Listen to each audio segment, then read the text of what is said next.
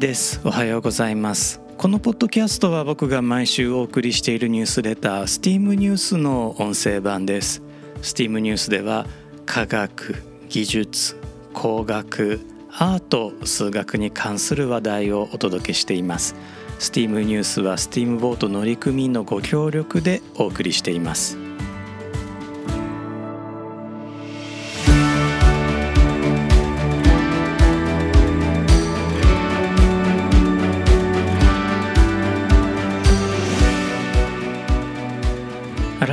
して1です。このエピソードは2022年11月10日に収録しています。このエピソードでは STEAM ニュース第103号から暦の話題をお届けします。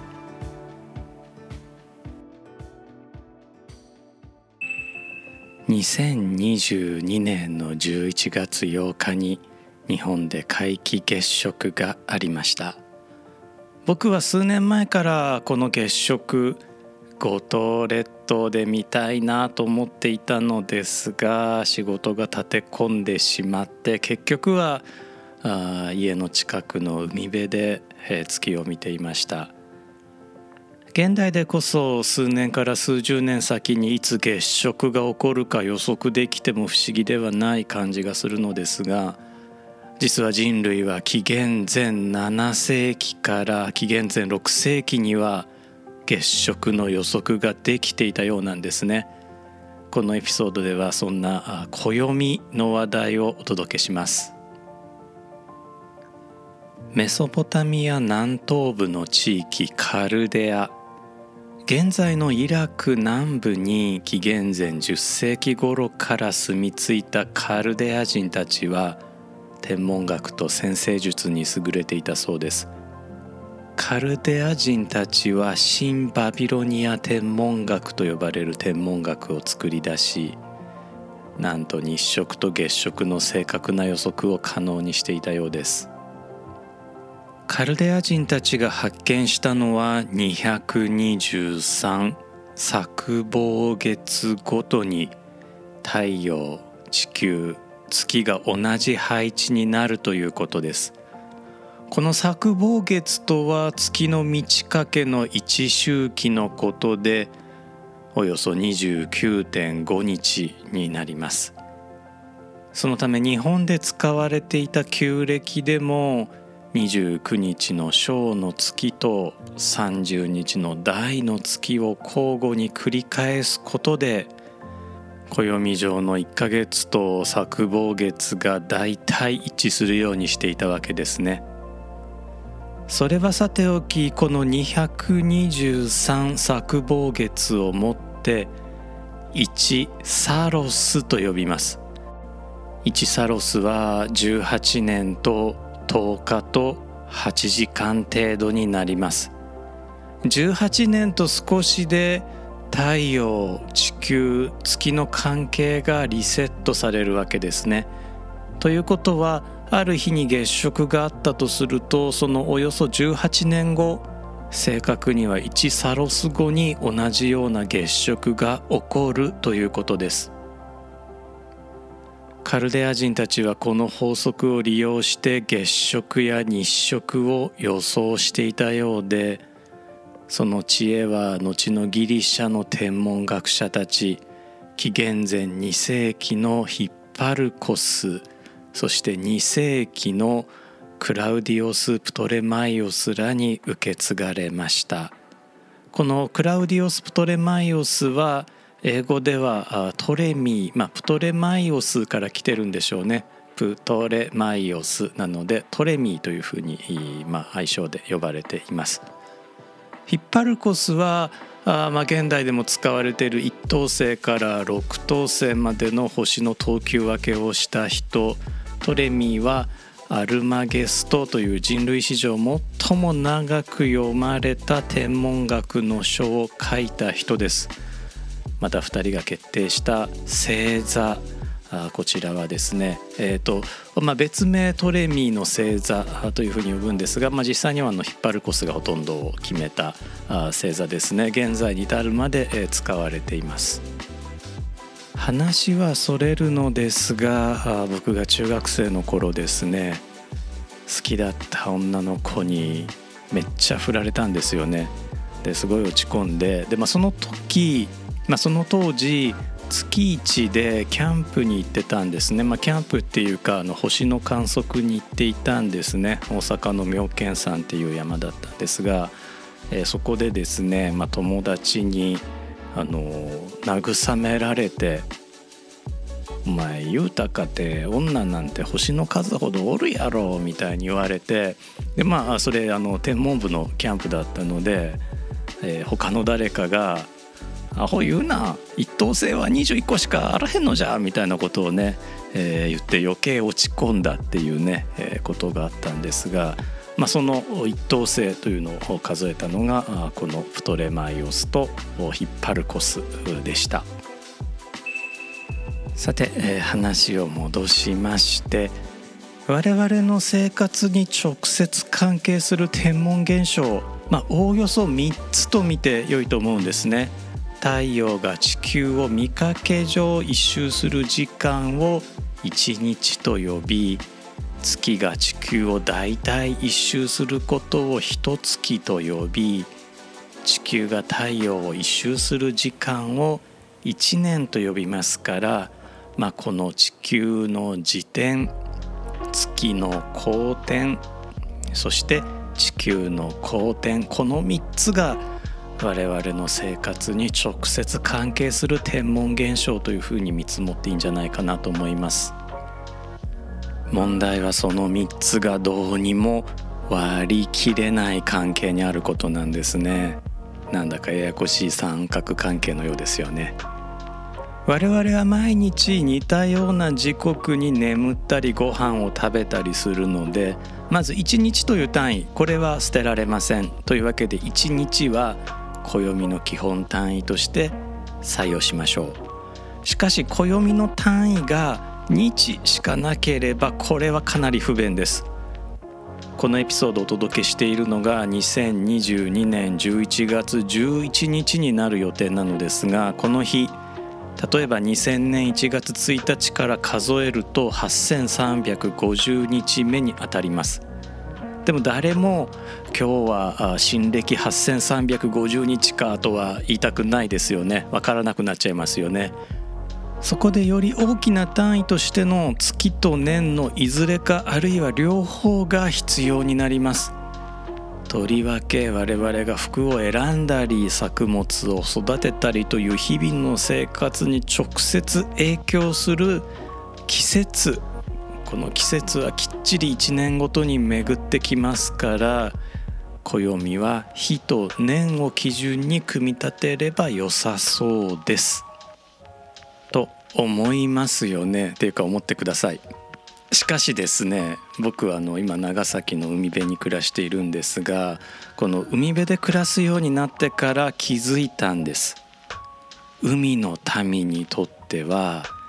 潮の大小と一致する粗暴月の方が便利なんです。つまりは火と月を基準に選んだ方が生活の上では便利なんですね。このように粗暴月を基準に選んだ暦を退院暦と呼びます。一粗暴月がおよそ29.5日と整数ではなかったので退院暦では29の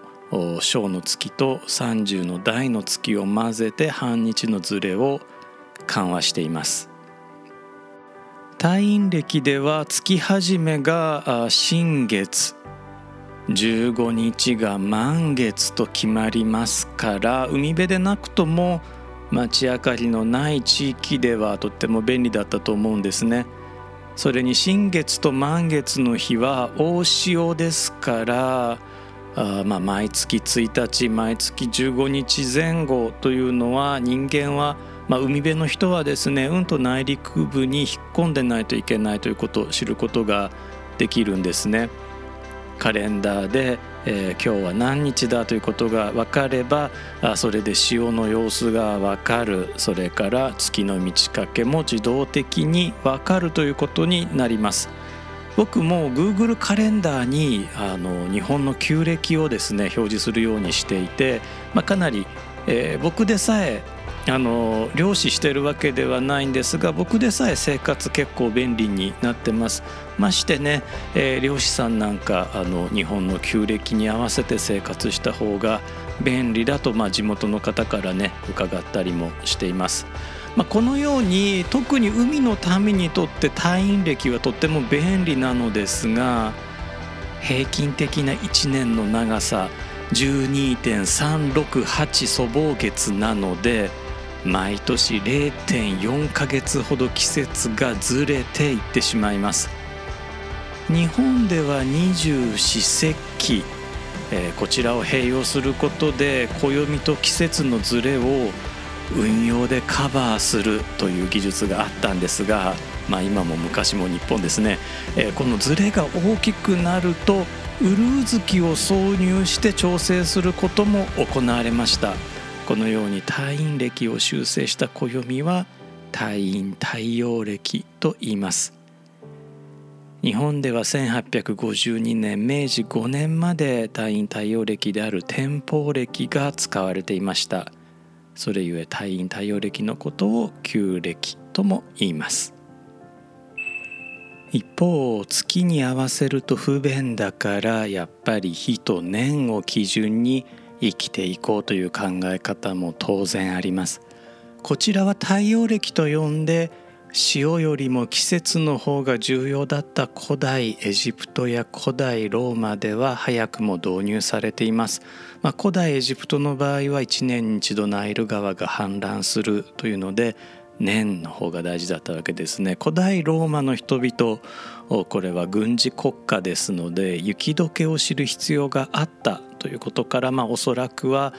年の方に暦を合わせたんだと思います。太陽暦を導入しても小さなズレが残ります。1年は365日ということになっていますが地球が太陽の周りを一周する時間は本当は365.2422日程度なんですね。365日だと少し足りないんです。現在の我々が使っている暦は太陽暦の一種でグレゴリオ暦と言います。グレゴリオ暦は1582年10月15日からヨーロッパの一部で使用が始まり西洋を中心に徐々に広まっていきました。グレゴリオ暦は1年の長さをきっかり365.2425日と定めています。この値は地球が太陽の周りを一周する時間と平均して0.0001%未満の誤差しかありませんなお日本の太陰太陽暦である天保暦では1年の長さを365.24223日と割り出しており誤差がグレゴリオ暦よりもさらに1桁良い値を使っていました。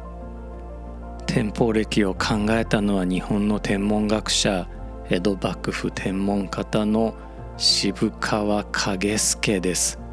こういう人物過去にいたんですね。なんかこう日本人も捨てたものではないですね。グレゴリオ暦導入前のヨーロッパではユリウス暦という暦が使われていました。ユリウス暦はもちろんローマの政治家であり軍人であり文筆家であった。ガイウス・ユリウス・カエサルが導入したものです。導入は紀元前45年のことでした。このユリウス暦も太陽暦です。政治家としても天才軍人としても天才文筆家としても天才だったユリウス・カエサルですが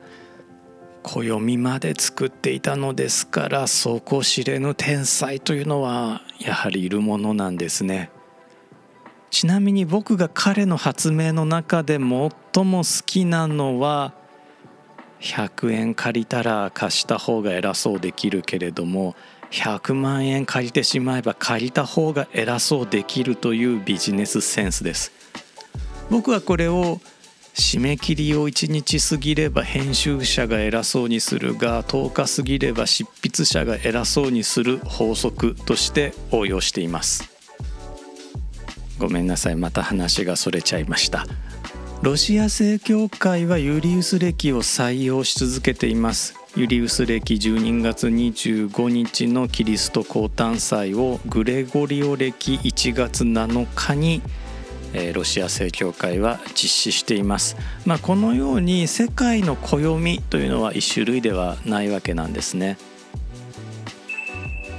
日本政府はグレゴリオ暦を唯一の暦として採用しているのですが神事のために旧暦の一部使用を黙認しています。えこれなぜ黙認という言葉を使ったかというと実は明治政府は結構暦の使用にあのうるさくてですね、え、新暦を使うことそれからまあ当時、え、使われていたさまざまなあカレンダーですね、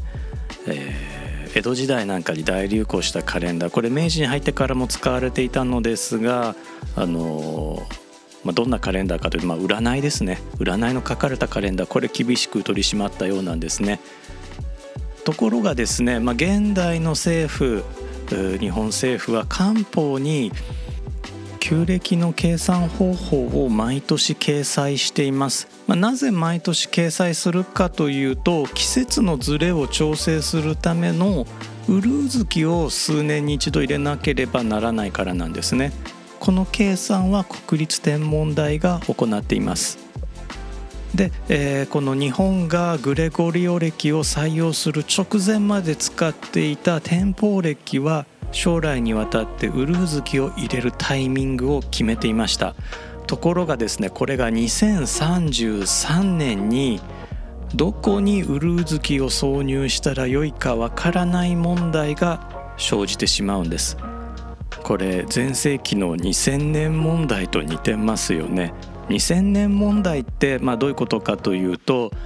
例えば1980年代に設計されたコンピューターソフトウェア当時はメモリーが非常に高価だったので現在が西暦何年かというのを1900の部分を省略してしまって、今年は85年ですよとか今年は94年ですよとかいうふうに、下2桁で扱ってたわけですね。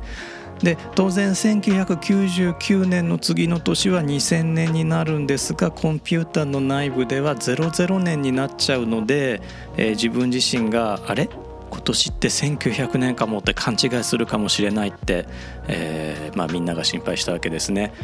で、えー、1980年代のプログラマーはまさか自分のプログラムが20年にわたって使われるとは思ってなかったたわけでいや2000年になったらさすがになんか別のプログラム使われてるだろうからよしと思ってたわけですよね。でおそらく天保暦を考えた江戸時代というものもまさか2033年まで天保暦が使われてるとは思ってなかったと思うんですね。まあ、実際使われてはいないんですがただその暦の計算だけはしていく必要があってで、えー、まあひょっとしたらその神事であるとか、まあ、ひょっとしたらお寺さんなんかでもこの旧暦というものを使っていく必要があるという可能性があったわけですね。でこの2033年問題ってまだ解決はしてないんですしてないんですが、まあ、旧暦で生活していると、まあ、今何月というよりは今何日の方がよっぽど重要なんですよ。1日だったら新月だなとか15日満月とかですね今何日の方が重要なのでまあどこにウルー月が入ってもいいのかな急いで解決しなくても良いのかなというような気もします。というわけでこのエピソードでは新旧の暦についてお届けをしましたこのエピソード収録しているのが2022年の11月10日。ユネスコが定めた平和と開発のための世界科学デーでありアップルや Spotify が実施している科学系ポッドキャストの日でもありました。科学系ポッドキャストの日はね、えー、毎月10日に開催されていますので、えー、またね、えー、10日になったら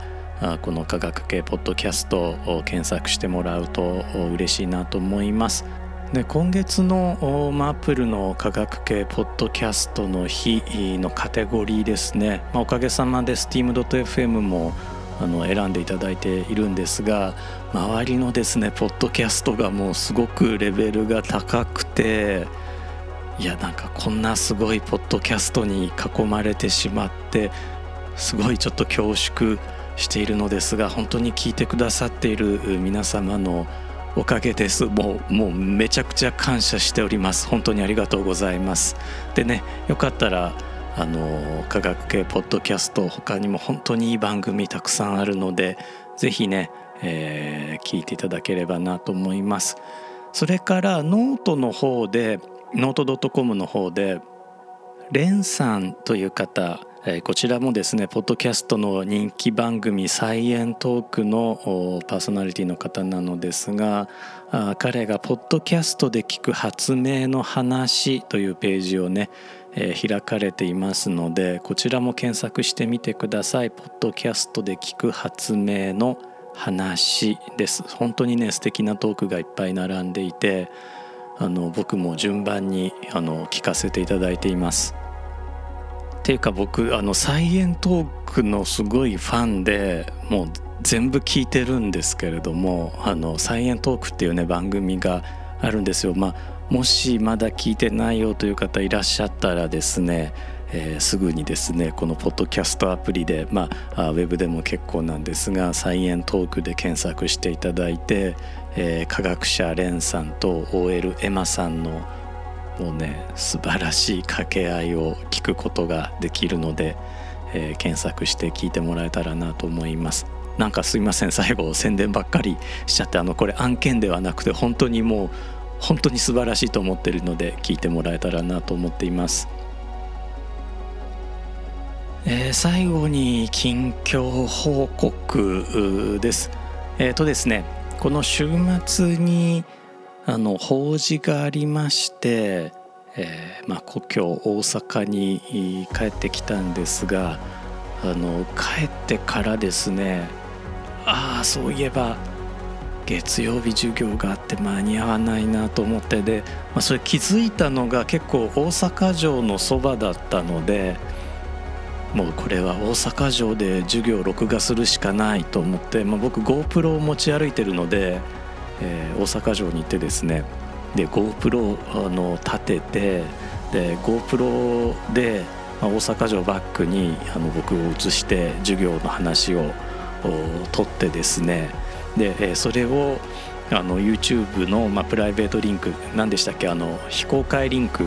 に、えー、上げて、えー、学生にあの月曜日の授業はこれですって言ってバーンって送って、えー、授業にしました。大阪城でね授業するとは思ってませんでしたで、えー、僕があの毎週お送りしているニュースレター STEAM ニュースの方ではご寄付を受け付けているのですが、まあ、そのご寄付くださっている皆様にはあ別途大阪城で録画した映像、まあ、ご挨拶の映像をお送りしています。というわけでこのエピソードも最後まで聞いてくださってありがとうございました。素敵な週末をお過ごしください。steam.fm の1でした「